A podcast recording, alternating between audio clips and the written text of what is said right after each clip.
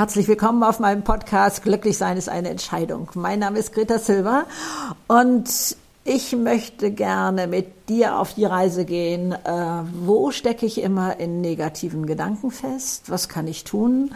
Was bringt es mir, mich zu fokussieren und so etwas? Also wir gehen es an, dass unser Gedankenkarussell da oben etwas ist, was ähm, eine ganz wichtige Stellschraube ist, wo wir wirklich unser Leben verändern können. Und ähm, das ist ja leichter gesagt als getan. Das ist auch oft verstanden und trotzdem fehlt uns da immer so ein bisschen das Handwerkszeug, wie wir das Ganze umsetzen können.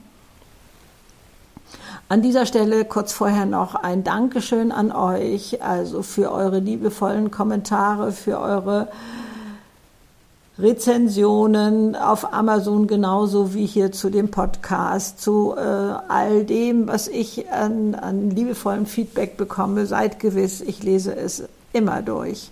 Und ich lese es auch manchmal mehrfach durch. Ich freue mich so unglaublich darüber. Also ein ganz großes Dankeschön an euch.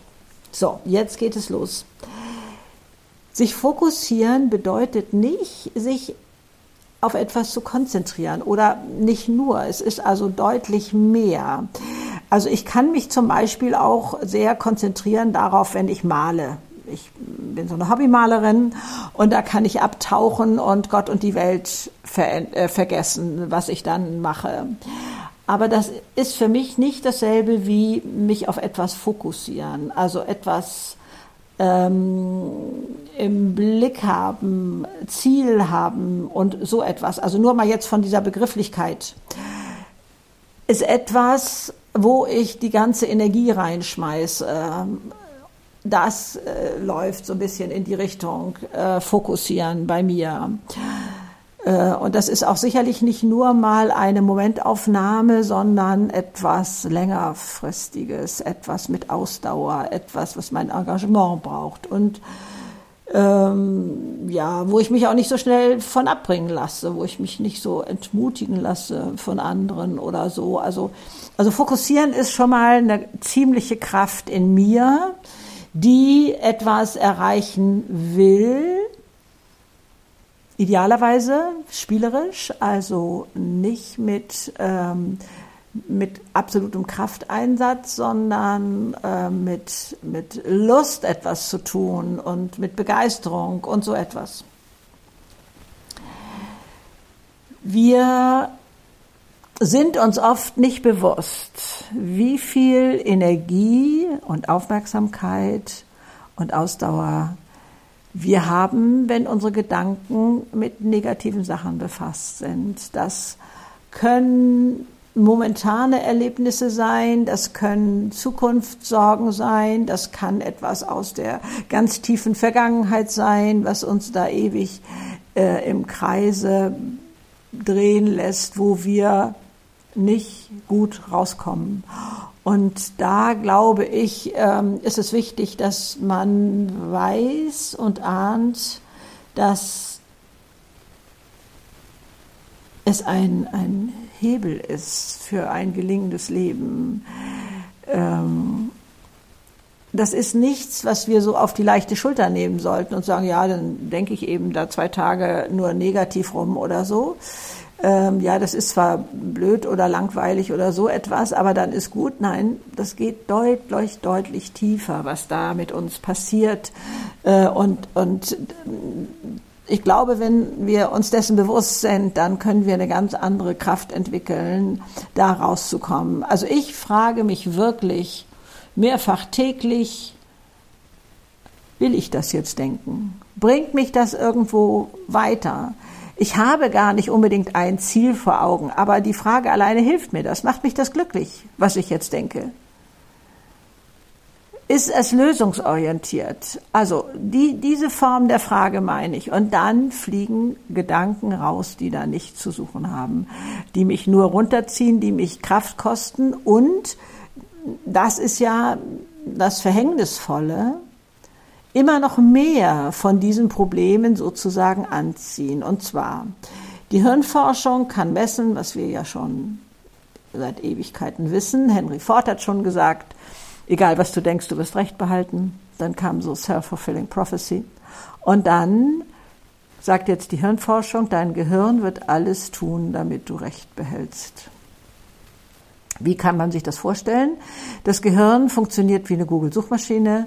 Es sortiert vor. Das heißt, wir wissen, dass wenn eine Freundin denselben Suchbegriff bei ihrem Laptop oder Handy oder wo auch immer eingibt und ich, werden wir unterschiedliche Ergebnisse haben, je nachdem, was, wie wir unterwegs sind, was wir da machen. Und wir kennen das auch noch auf vielen anderen Gebieten. Was weiß ich, man will sich ein Auto einer bestimmten Marke kaufen, plötzlich sieht man ganz viele davon auf der Straße. Man will sich vielleicht ein, Hund anschaffen, hat eine bestimmte Rasse vor Augen, plötzlich sieht man ganz viele davon. Man ist selber schwanger, plötzlich sieht man ganz viel Schwangere. Also man hat das vorher nicht wahrgenommen, man hatte das nicht im Fokus und deswegen ist das an uns an unseren Augen, an unserer Wahrnehmung vorbeigeschwommen, ohne dass wir das wahrgenommen haben. Und das verändert unser Handeln. Je nachdem, was für Bilder wir sehen, verändert unser Handeln und kann uns nach unten ziehen oder nach oben. Das sollte, glaube ich, ähm, die Grundvoraussetzung sein, für unser Handeln, das zu erkennen, das zu wissen, hey, ich bin nicht hilflos, sondern ich kann daran etwas ändern. Ich kann meine Handlung automatisch durch das Vorsortieren meines Gehirns in andere Bahnen lenken und somit eine positivere Zukunft für mich erschaffen. Wenn ich glaube, das und das ist schwierig oder das Alter ist schrecklich oder so, dann zu gucken, wie weit geht denn mein Vertrauen, denn das spielt hier auch sehr mit rein. Wie weit kann ich denn sagen, na ja, ich bin mal gespannt, was mir die Zukunft da alles Positives bringen wird? Oder eine Absage einer Wohnung, die man glaubt, mieten zu können, äh, dass man sagt, okay, da bin ich ja mal gespannt, was da jetzt an, an schönerer Wohnung demnächst bei mir vorbeikommt. Also diese Möglichkeiten erst einmal für sich selber in greifbare Nähe zu ziehen, ist schon ein anderer Fokus. Wo gehen meine Energien hin? Wo gehen meine Gedanken hin? Ob ich denke, ja, das war die einzige Wohnung, die jetzt hier überhaupt am Markt war und, und ähm, da kommt jetzt gar nichts anderes und, und so weiter, stellt sicher, dass ich das, was ich eventuell anbieten würde, gar nicht sehe. Ich, ich nehme es nicht wahr, weil mein Fokus da nicht ist. Und das ist das Traurige. Ja, ich habe dann recht. Ich, ich habe keine andere Wohnung gefunden. Aber die anderen Beispiele oder die anderen Angebote oder wo ein Freund mal was erwähnt hat oder was weiß ich, höre ich nicht mehr. Ich nehme es nicht mehr wahr. Es wird von meinem Gehirn aussortiert. Und das darf nicht sein. Also das soll hier jetzt mal so einen Anschwung geben, ganz anders ranzugehen. Dann wissen wir, glaube ich, auch dieses äh, Pareto-Prinzip, dieses 20 Prozent, in 20 Prozent der Zeit schaffen wir 80 Prozent unserer Sachen. Also da zu gucken, welche 20 Prozent kann ich aussortieren. Also 80 Prozent der, der Sachen kann ich in 20 Prozent der Zeit schaffen. Alles, was darüber hinaus ist, ist mühsam, ist langwierig, bringt mich nicht wirklich voran.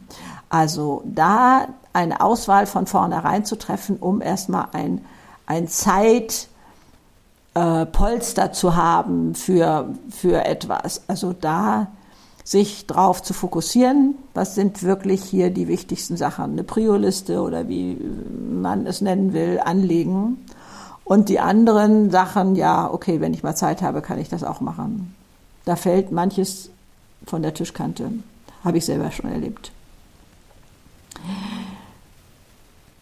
Was bringt mich meinem Ziel näher? Ich bin ja nicht mehr so der ausgesprochene Zielsucher, nachdem ich ja gemerkt habe, ein Ziel kann mich auch manchmal davon abhalten, das Schöne, was rechts und links an meinem Wegesrand ist, zu erkennen, um daraus noch was zu machen.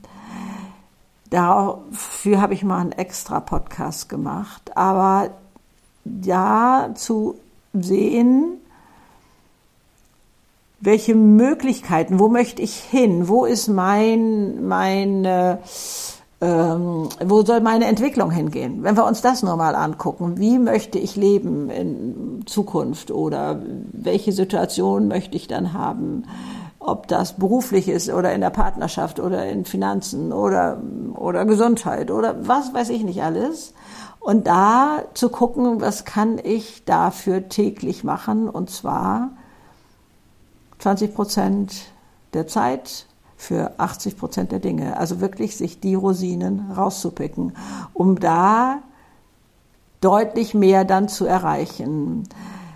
Und dann, wir haben das schon oft an anderer Stelle auch gehört, ist es wichtig, das nicht nur zu denken, sondern eben auch zu fühlen. Wie wird es sein, wenn ich da bin? Ich, das waren ja auch immer meine ähm, Sprünge, wo ich also sage, ich bin gar nicht so mutig, sondern der Gedanke, wie werde ich mich fühlen, wenn ich das mache, was wird sich verändern in meinem Leben, wenn ich mich getraue, das hat mich springen lassen. Also ich habe den Fokus auf das gelegt, was dann da erscheinen soll, was, was ich dann lebe, wie ich dann die Straße lang gehe, wie ich dann mit meinen Nachbarn umgehe und so etwas. Also was in mir passiert sozusagen, das ist das, was ist das Zünglein an der Waage, was da den Ausschlag gibt nachher, wie wir damit umgehen.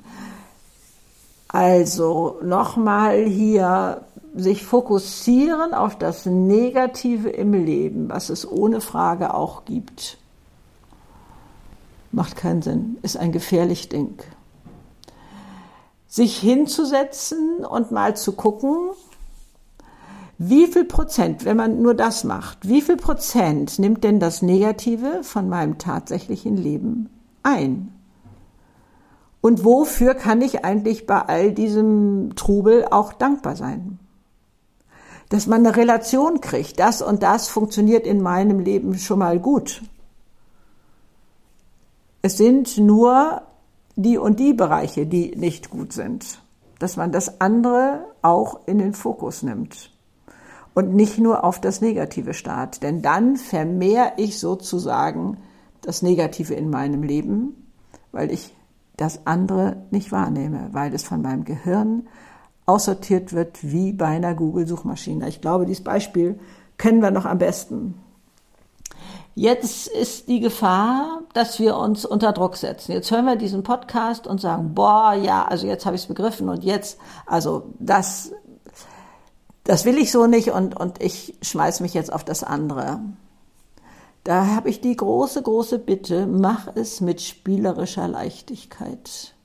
Denn alles, was dir Druck macht, alles, was dir Angst macht, so, oh Gott, oh Gott, nein, sonst verstärke ich ja das Negative, wenn das meine Gedanken sind, zieht mich auch schon wieder runter. Der Körper, heißt es, würde bei Angst in einen Überlebensmodus steigen wo es nur vertraute Sachen machen kann.